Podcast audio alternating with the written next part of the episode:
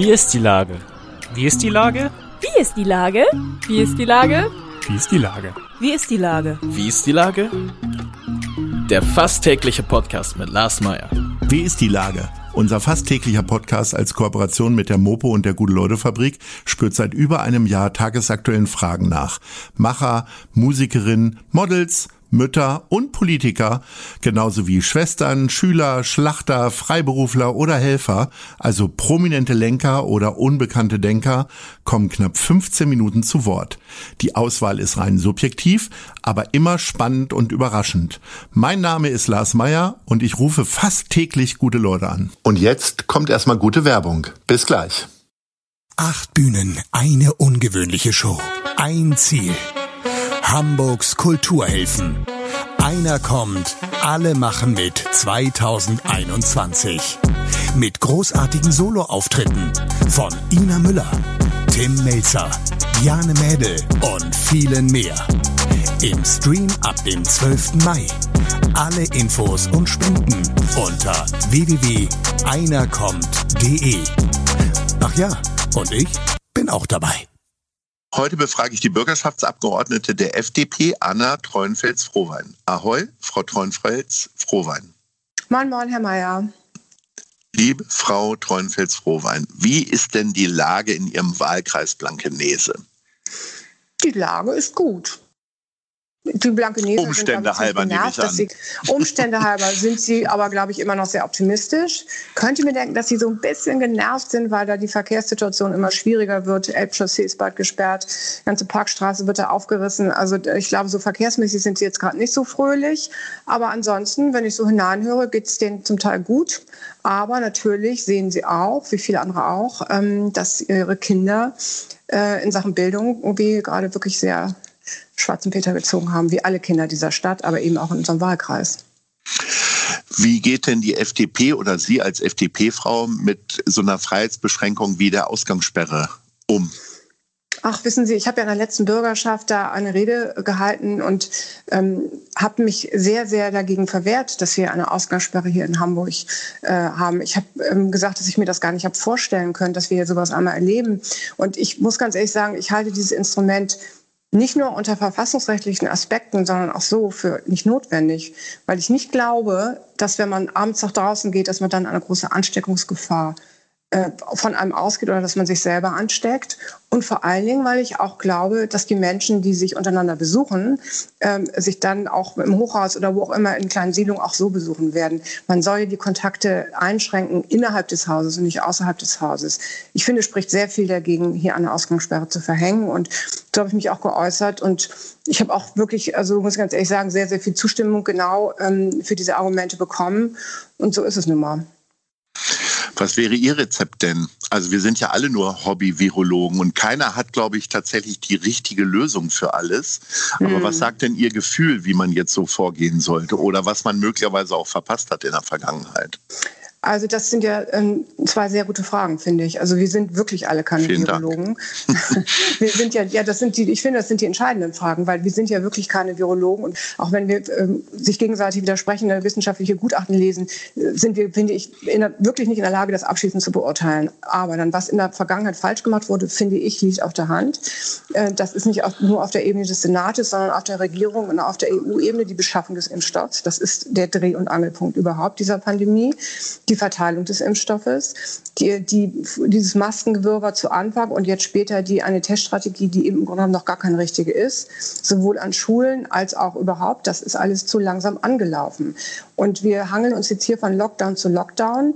Bund-Länder-Ebene ähm, wird äh, fröhlich durcheinander gebracht. Mal soll es der Bund entscheiden, mal die Länder. Die tun es alle unterschiedlich. Die Liste derer Dinge, die da falsch gelaufen sind, ist lang. Aber ich glaube, wir müssen darauf gucken, was wir jetzt ändern können. Weil es hat wenig Sinn, ähm, jetzt nur noch mit dem Zeigefinger auf andere zu ähm, schauen und zu sagen, hier, was ist alles falsch gelaufen. Das muss man aufarbeiten, sondern ich glaube schon, dass es wichtig ist, jetzt mit pragmatischen Vorschlägen nach vorne zu gehen. Eine davon ich muss Ihnen ganz ehrlich sagen, ich bin sehr dafür und finde es auch richtig, äh, dass die äh, Kontakte, also die privaten Kontakte in den Häusern eingeschränkt werden, weil genau da ist ja erwiesen, und das ist, glaube ich, auch unstrittig, dass da die meisten Ansteckungen sind. Oder auch in den Unternehmen. Ich finde es sehr sinnvoll, dass die Unternehmen freiwillig äh, testen, ihre, ihre, ihre Mitarbeiter testen und so weiter und so weiter.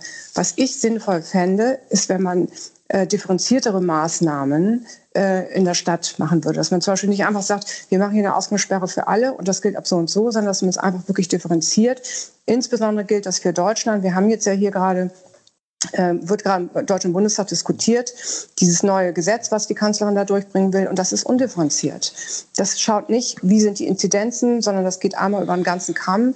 Das differenziert nicht danach, ob es ein diffuser Ausbruch ist, den man nicht nachverfolgen kann, oder ein Clusterausbruch, den man zum Beispiel nachverfolgen kann. Und deswegen finde ich, wir müssen pragmatische Lösungen machen. Wir müssen uns alle Einschränkungen, das wissen wir auch, aber wir dürfen uns nicht daran gewöhnen, dass ein Ausnahmezustand hier für immer ähm, alles rechtfertigt. Das halte ich für falsch.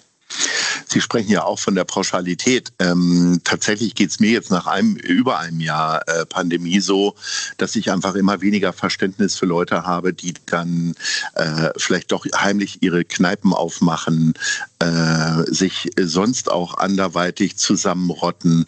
Also tatsächlich ist es so, dass ich speziell in den letzten Tagen das Gefühl hatte, okay, die Sonne kommt raus und auf einmal stehen die Leute wieder da und cornern. Und äh, ich frage mich, ähm, also äh, völlig übertrieben, nach meiner Meinung wurden irgendwann Jogger äh, irgendwie verfolgt, sogar mit einem Polizeihubschrauber beobachtet. Äh, aber diese Leute werden nicht auseinandergetrieben. Und ich glaube, ich könnte jedem Schutzmann genau sagen, wo auch, äh, auch heute Abend, egal wann, äh, Leute stehen. Das finde ich so absurd. Also da, auch da sprechen Sie, finde ich, einen sehr wichtigen Punkt an. Diese, also man muss immer auf Freiwilligkeit der Menschen setzen. Und ich bin aber auch der Auffassung, dass der Rechtsstaat sich natürlich durchsetzen muss. Wenn es Regeln gibt, dann müssen die auch eingehalten werden. Und dann müssen sie eben, das ist nun mal einfach so, auch notfalls kontrolliert werden. Aber auch der zweite Teil Ihrer Frage impliziert ja genau, warum sich vielleicht einige nicht mehr so sehr daran halten. Weil wenn man das so so auf eine Art und Weise macht, dass man, wie gesagt, Helikopter über die Parks fliegen lässt oder wie mhm. auch ja, was weniger witzig war, diese ähm, ähm, Autos, die an, an mhm. Jugendlichen im Jenischpark verfolgt haben. Wenn, wenn das sozusagen so regelt wird, dann halten sich die Menschen immer weniger an Regeln und die Akzeptanz der eigentlich ja richtigen Regeln, die geht dann eben einfach den Bach runter. Und da, finde ich, muss man sehr genau hinschauen. Mit anderen Worten ist in dieser Zeit gibt es ein Regelverständnis, was möglicherweise ein anderes ist, als wir es gewohnt sind. Ich bin immer dafür, sich daran zu halten. Und ich finde auch, ich verstehe das auch nicht. Wenn, wenn man zum Beispiel plötzlich wieder irgendwelche, irgendwelchen Partys hört oder wenn man von Zusammenkünften hört, wo man ganz genau weiß, jetzt wird es richtig gefährlich, ähm, da bin ich ganz Ihrer Auffassung. Da müssen die Bürger wirklich selber äh, Selbstdisziplin und mit vielen anderen Dingen irgendwie sich jetzt einfach mal ich will mal sagen, mit abfinden oder mitmachen.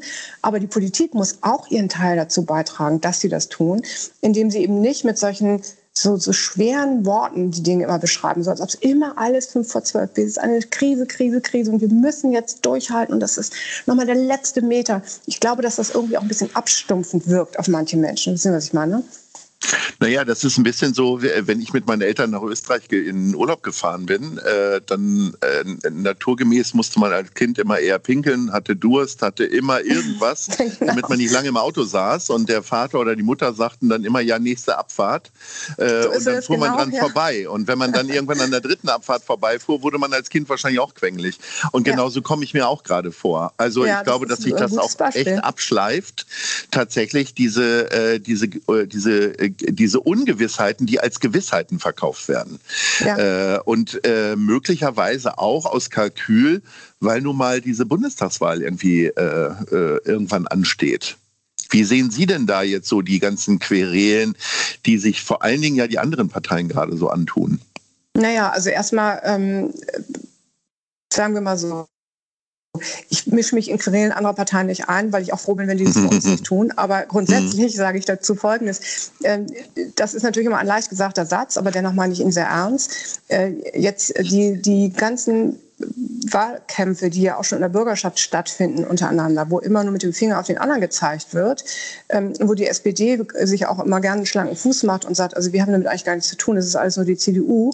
Und dann natürlich die anderen aufstehen und sagen, also wir haben da auch noch einen Vizekanzler, der übrigens auch von der, von der SPD ist und nebenbei auch noch Finanzminister ist. Ähm, das finde ich unerträglich, weil die Bevölkerung einfach sieht, die Politiker meinen sich dann wieder nur mit sich selber beschäftigen zu müssen und vor allem auch so die Schuldfrage ständig zu klären.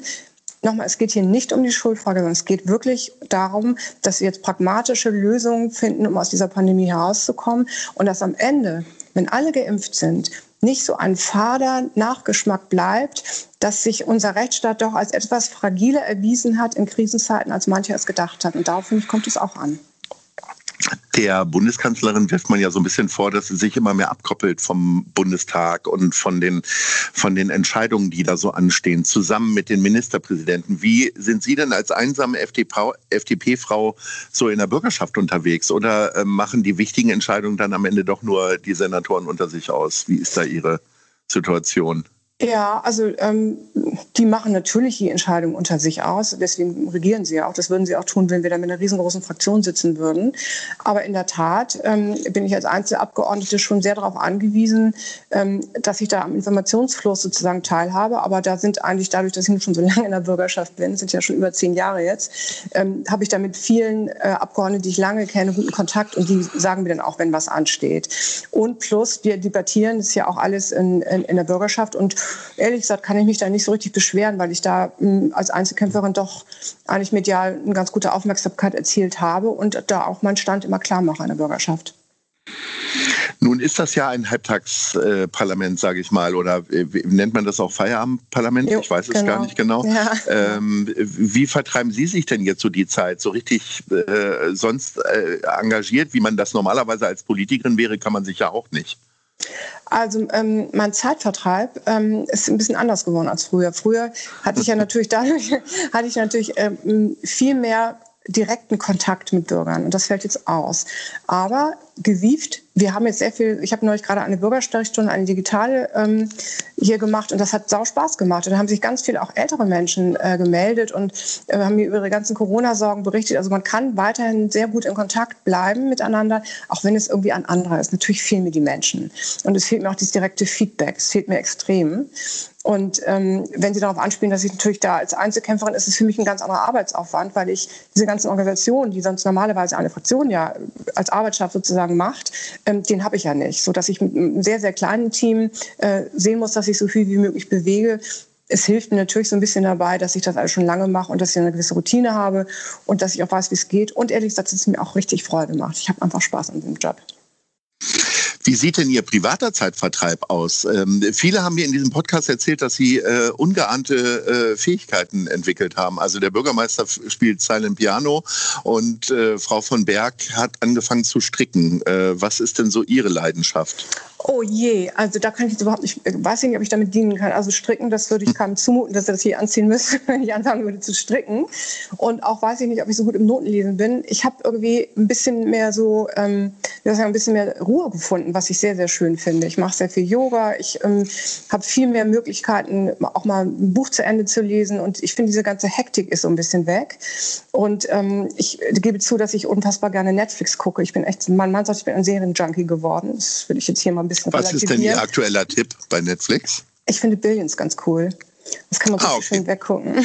Mhm. ist aber auf Skype, ist auf Skype, ist nicht, ist nicht auf, ähm, auf Sky, ist nicht auf Netflix. Aber ich, ähm, das mag ich gerne. Ich lese sehr viel und ich gehe wahnsinnig viel raus. Wenn es vor 21 Uhr natürlich, selbstverständlicherweise. Und damit Maske an der Alster, aber ich gehe einfach viel raus, frische Luft. Und wir gehen oft auch in den, fahren in die Heige, gehen da wandern und all sowas. Na denn äh, Frau Treuenfels-Frohwein. Sie können jetzt rausgehen, denn wir beide gehen jetzt raus aus diesem Podcast. Ähm, insofern bedanke ich mich recht herzlich für die vielen Antworten und hoffe, wir sprechen uns bald wieder, wenn das Leben ein Stückchen normaler geworden ist. Das wäre sehr, sehr Ahoi. schön. Da freue ich mich schon drauf. Ahoi. Eine Produktion der Gute-Leute-Fabrik in Kooperation mit 917 XFM und der Hamburger Morgenpost.